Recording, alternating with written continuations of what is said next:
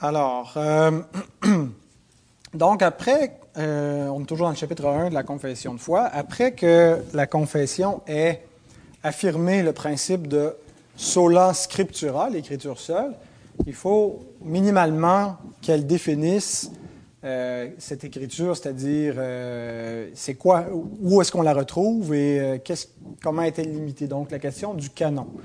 Et donc dans le deuxième paragraphe, elle, elle affirme positivement euh, l'identité de l'Écriture en définissant positivement le canon. Il dit l'Écriture sainte ou la parole de Dieu écrite comprend tous les livres de l'Ancien et du Nouveau Testament, lesquels sont les suivants? Et donc, elle nous énumère Genèse, Lévitique, Genèse, Exode, Lévitique, euh, et ensuite tous les livres du Nouveau Testament. Donc, 66 livres en tout.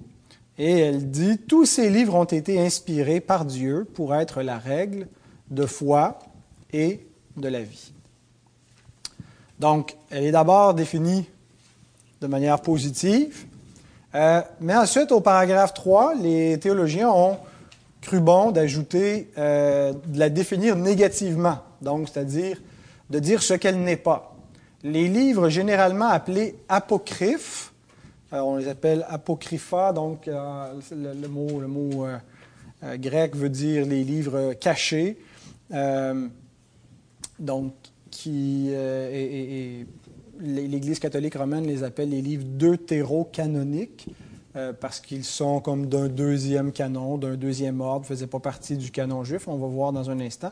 Mais donc, les livres généralement appelés apocryphes ne sont pas d'inspiration divine. Par conséquent, ils ne font pas partie du canon ou de la règle de l'Écriture et de ce fait n'ont aucune autorité dans l'Église de Dieu et ne doivent pas être estimés ou utilisés différemment d'autres écrits humains. Donc, euh, le canon protestant est distinct du canon catholique romain. Euh, L'Église catholique romaine utilise les livres apocryphes. En fait, euh, son canon est encore plus large. Ben, si, on, parle du canon biblique, il est déjà plus large que celui des protestants, mais si on parle de l'ensemble de ce qui est canonique chez les catholiques, ça, dépasse largement les Écritures. C'est l'Église, en fait, qui est canonique. C'est l'Église qui a l'autorité pour euh, affirmer la règle de foi dans la conception catholique romaine. Euh, mais donc, les livres apocryphes, quels sont-ils? Ce sont des livres qui ont été écrits dans la période qu'on appelle intertestamentaire, entre le, dernier livre de la Bible, Malachie, le premier livre du Nouveau Testament, Matthieu. Ce n'est pas nécessairement le premier qui a été écrit dans l'histoire, mais le premier qu'on retrouve en tout cas dans le canon biblique.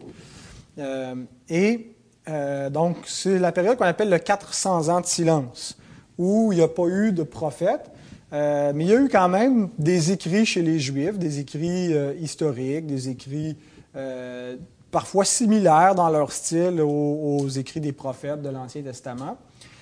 Mais d'une part, ces écrits n'étaient pas en hébreu, étaient en grec, et n'ont pas été reconnus parmi le peuple juif comme étant d'inspiration divine. Euh, on les mettait dans une catégorie apocryphe, cachée, euh, à côté de, et ne euh, faisaient pas partie donc du canon pour, différentes raisons. Et le Nouveau Testament reconnaît cette, le canon juif.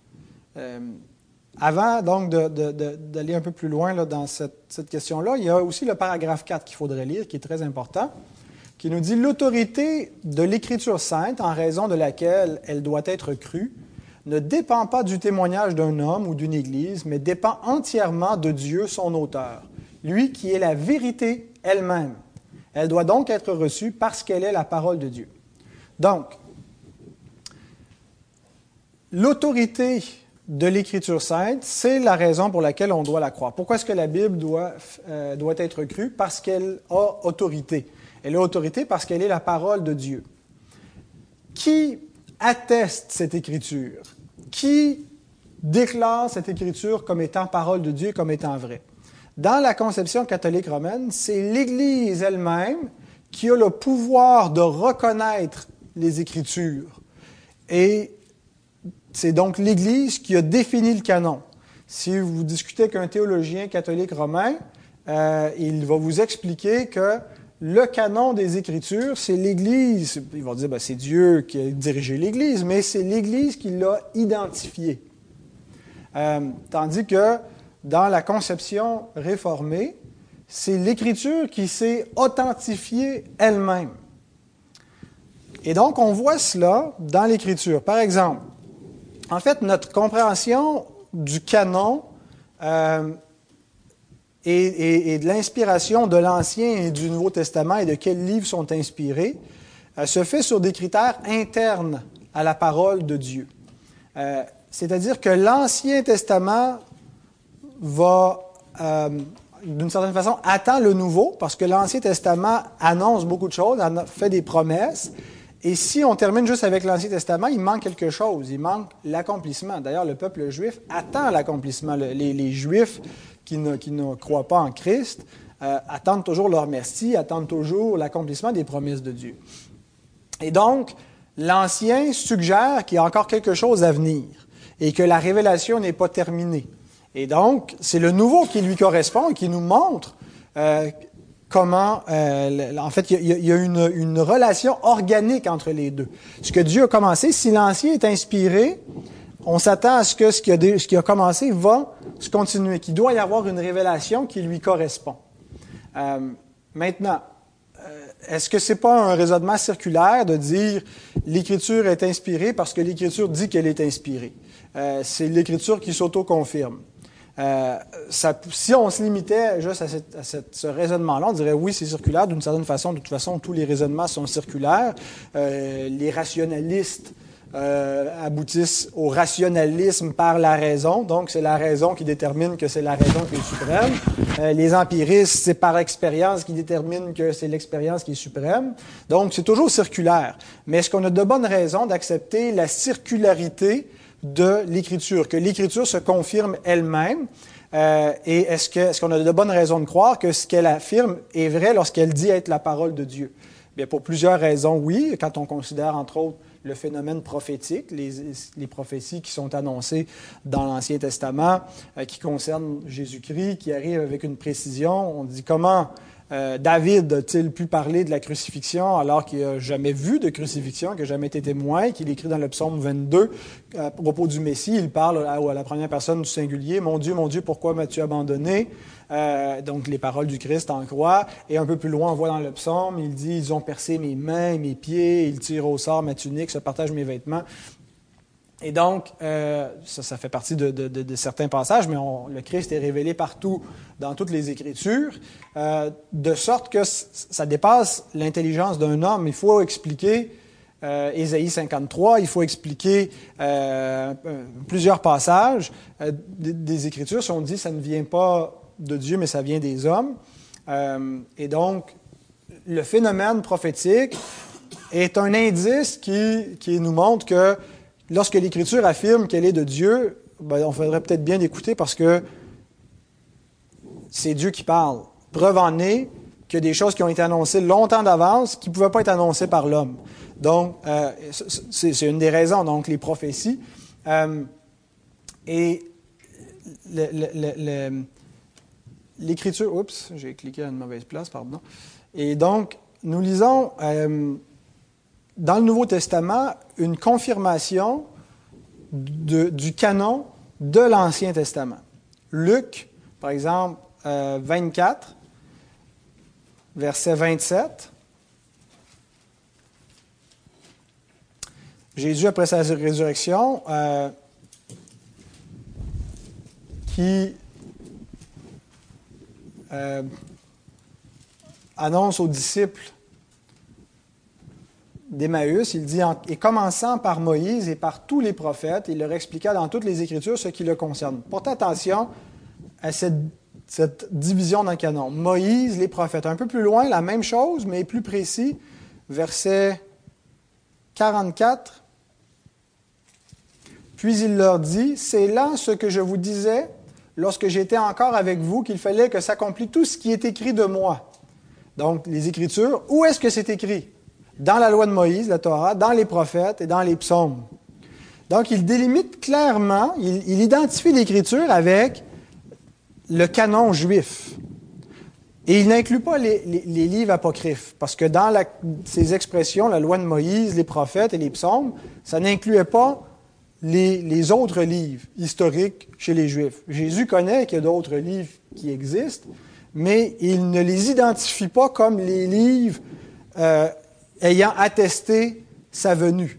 Euh, et, donc, quand Jésus parle de l'Écriture, et chaque fois qu'il parle de l'Écriture, à quoi est-ce qu'il se réfère quand il parle de l'Écriture comme parole divine? Il se réfère toujours à l'Ancien Testament que nous possédons aujourd'hui. Euh, donc, notre foi dans l'Ancien Testament est très liée à notre foi en Christ.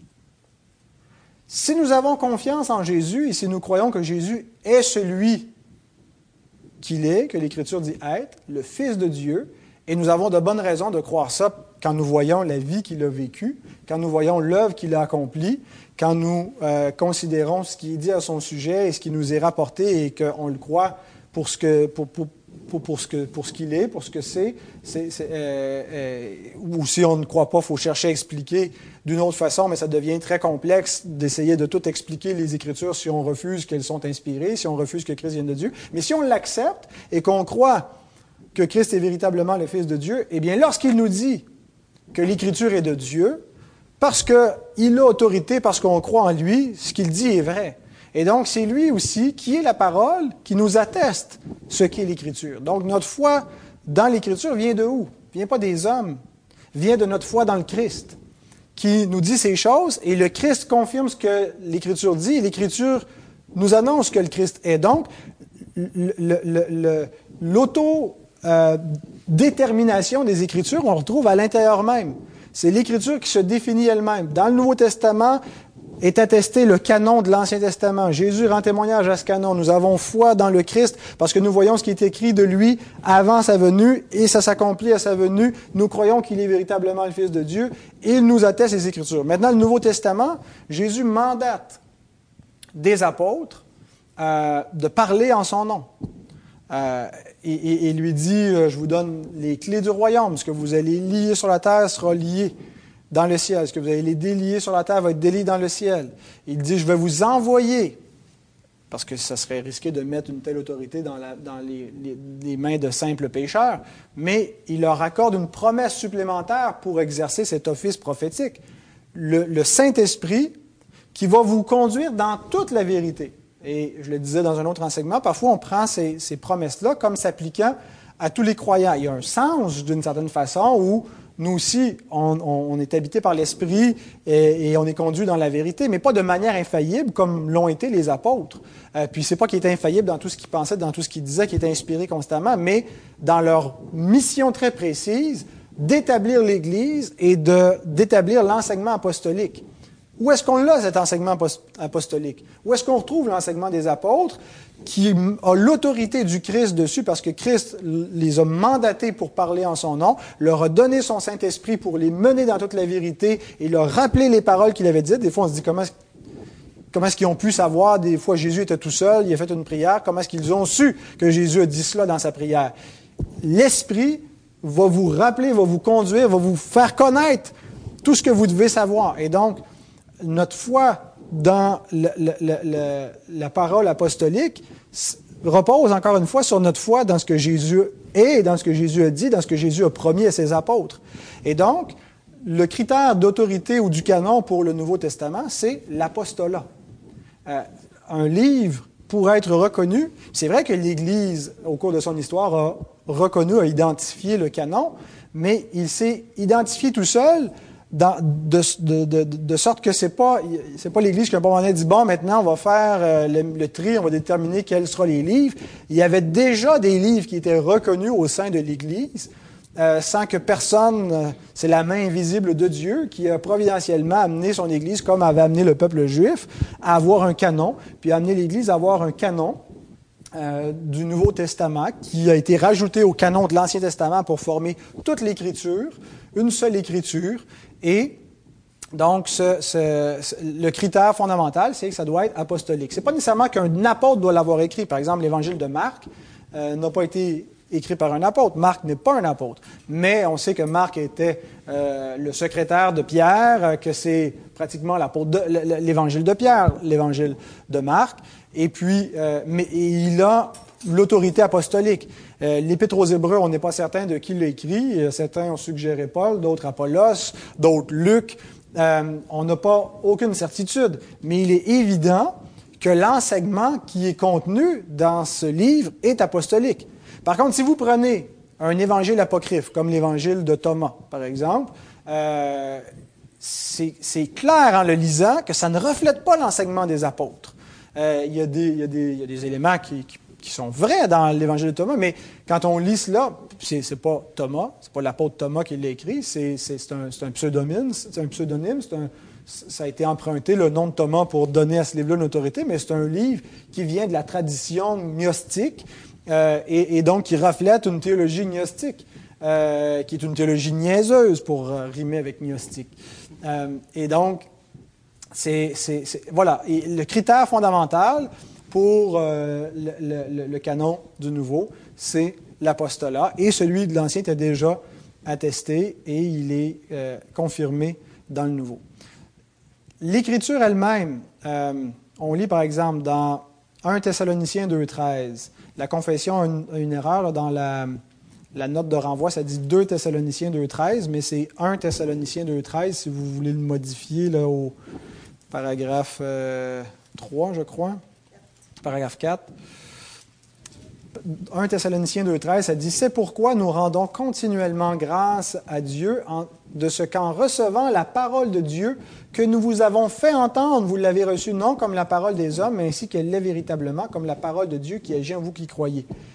L'apôtre Paul était convaincu que lorsqu'il allait annoncer la parole, l'Évangile, aux Thessaloniciens, c'était pas autre chose que la parole de Dieu il avait une conscience que le ministère apostolique portait l'autorité divine, que lorsqu'il parlait, il parlait au nom de Dieu. On a exactement aussi une, confirmation à l'intérieur du Nouveau Testament qui confirme que le Nouveau Testament est l'Écriture et, fait partie du canon de l'Ancien Testament et qui doit être ajouté à l'intérieur du même livre. Par exemple, dans 2 Pierre, chapitre 3, verset 16 où c'est Pierre qui parle d'un autre auteur du Nouveau Testament. Il dit, à propos de Paul, euh, on peut lire un petit peu avant parce que sinon c'est assez abrupt, commencer au verset 16, là, mais il dit, Croyez au verset 15 que la patience de notre Seigneur est votre salut, comme notre bien-aimé frère Paul vous l'a aussi, aussi écrit selon la sagesse qui lui a été donnée. C'est ce qu'il fait dans toutes les lettres où il parle de, ces choses dans lesquelles il y a des points difficiles à comprendre, dont les personnes ignorantes et mal affirmées tordent le sens, comme celui des autres Écritures pour leur propre ruine. Pierre reconnaît que les lettres de Paul sont l'Écriture, avec un E majuscule, parce que les gens tordent à la fois ce que Paul écrit, comme ils tordent le sens des, comme ils tordent le sens des autres Écritures. Donc, les épîtres de Paul font partie des Écritures selon ce que l'apôtre Pierre écrit. Et on sait que très, très, très, très tôt, en fait, dès l'Église primitive, pendant la période apostolique, il y avait déjà des collections des écrits des apôtres.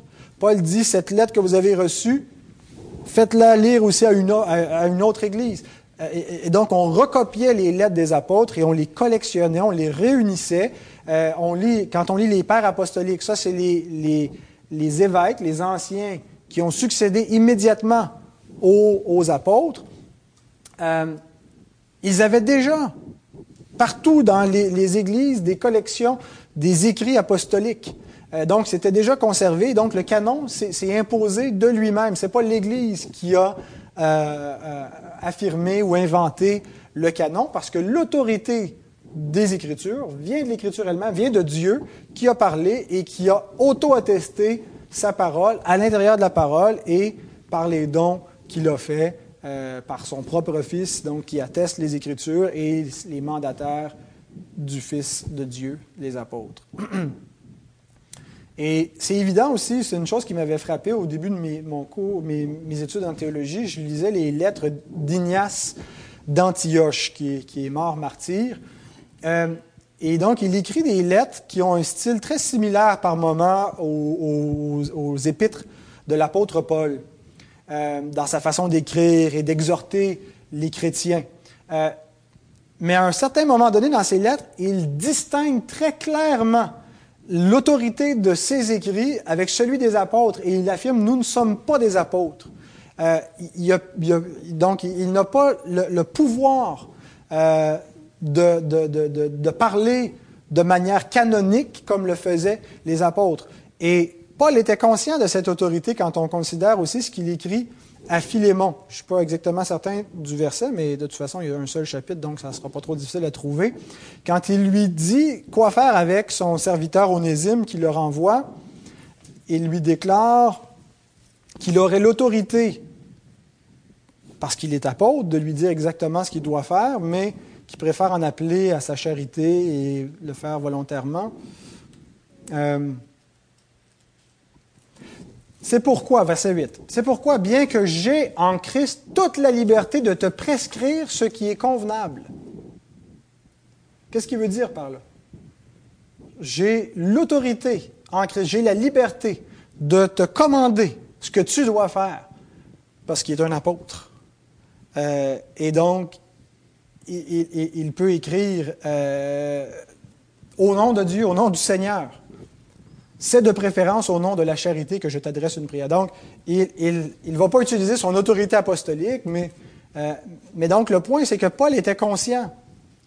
Et les autres apôtres étaient conscients que euh, c'était pas juste quand ils écrivaient des, des, lettres qui voulaient rien dire, qu'ils avaient l'autorité de Dieu pour parler.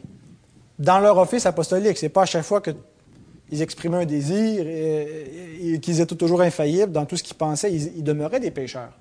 Euh, mais lorsqu'ils écrivaient, parce que le Christ a fait une promesse, qu'il les utiliserait pour fonder son Église, et à plein d'endroits, Paul l'écrit, euh, par exemple dans Éphésiens chapitre 2, verset 20. Il dit, vous avez été édifiés sur le fondement des apôtres et des prophètes. Jésus-Christ lui-même étant la pierre angulaire. Donc, le, fondement de l'Église, c'est les apôtres et les prophètes.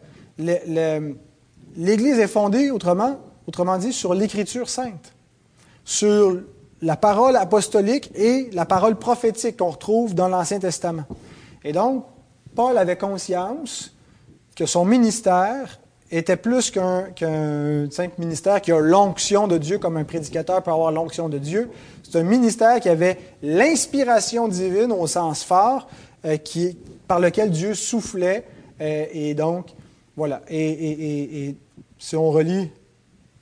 Donc, une fois que le canon est bien délimité, la confession ajoute en disant L'autorité de l'Écriture sainte, en raison de laquelle elle doit être crue, ne dépend pas du témoignage d'un homme ou d'une Église, mais dépend entièrement de Dieu, son auteur, lui qui est la vérité elle-même. Elle doit donc être reçue parce qu'elle est la parole de Dieu.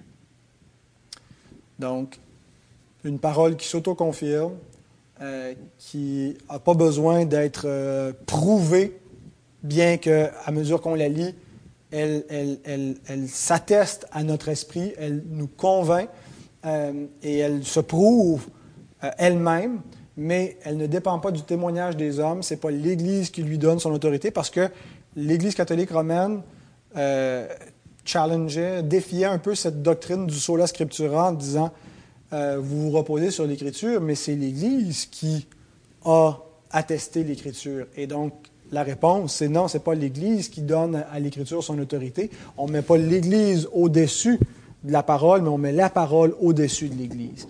Et euh, donc, dans la conception catholique, c'est que la norme, le canon, c'est l'Église elle-même qui a le pouvoir d'ajouter. Le canon est ouvert. Mais dans la conception réformée, dont le canon est fermé, c'est l'Écriture qui, et c'est l'Écriture seule qui doit guider l'Église. L'Église n'a pas la liberté de changer les choses, de dire une chose, de dire quelques siècles plus tard autre chose, d'ajouter, de, parler ex cathedra.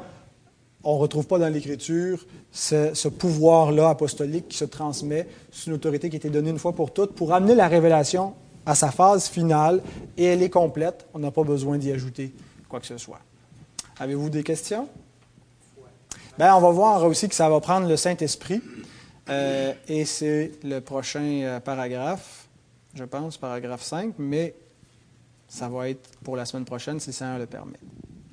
Vous pouvez déjà l'étudier. Non, ben c'est ça. Ça prend. Voilà. L'Écriture elle-même s'auto-confirme, elle est inspirée, mais pour le voir, pour le reconnaître, il faut le témoignage de l'Esprit. Mais même si on n'a pas le témoignage de l'Esprit, ça ne change rien.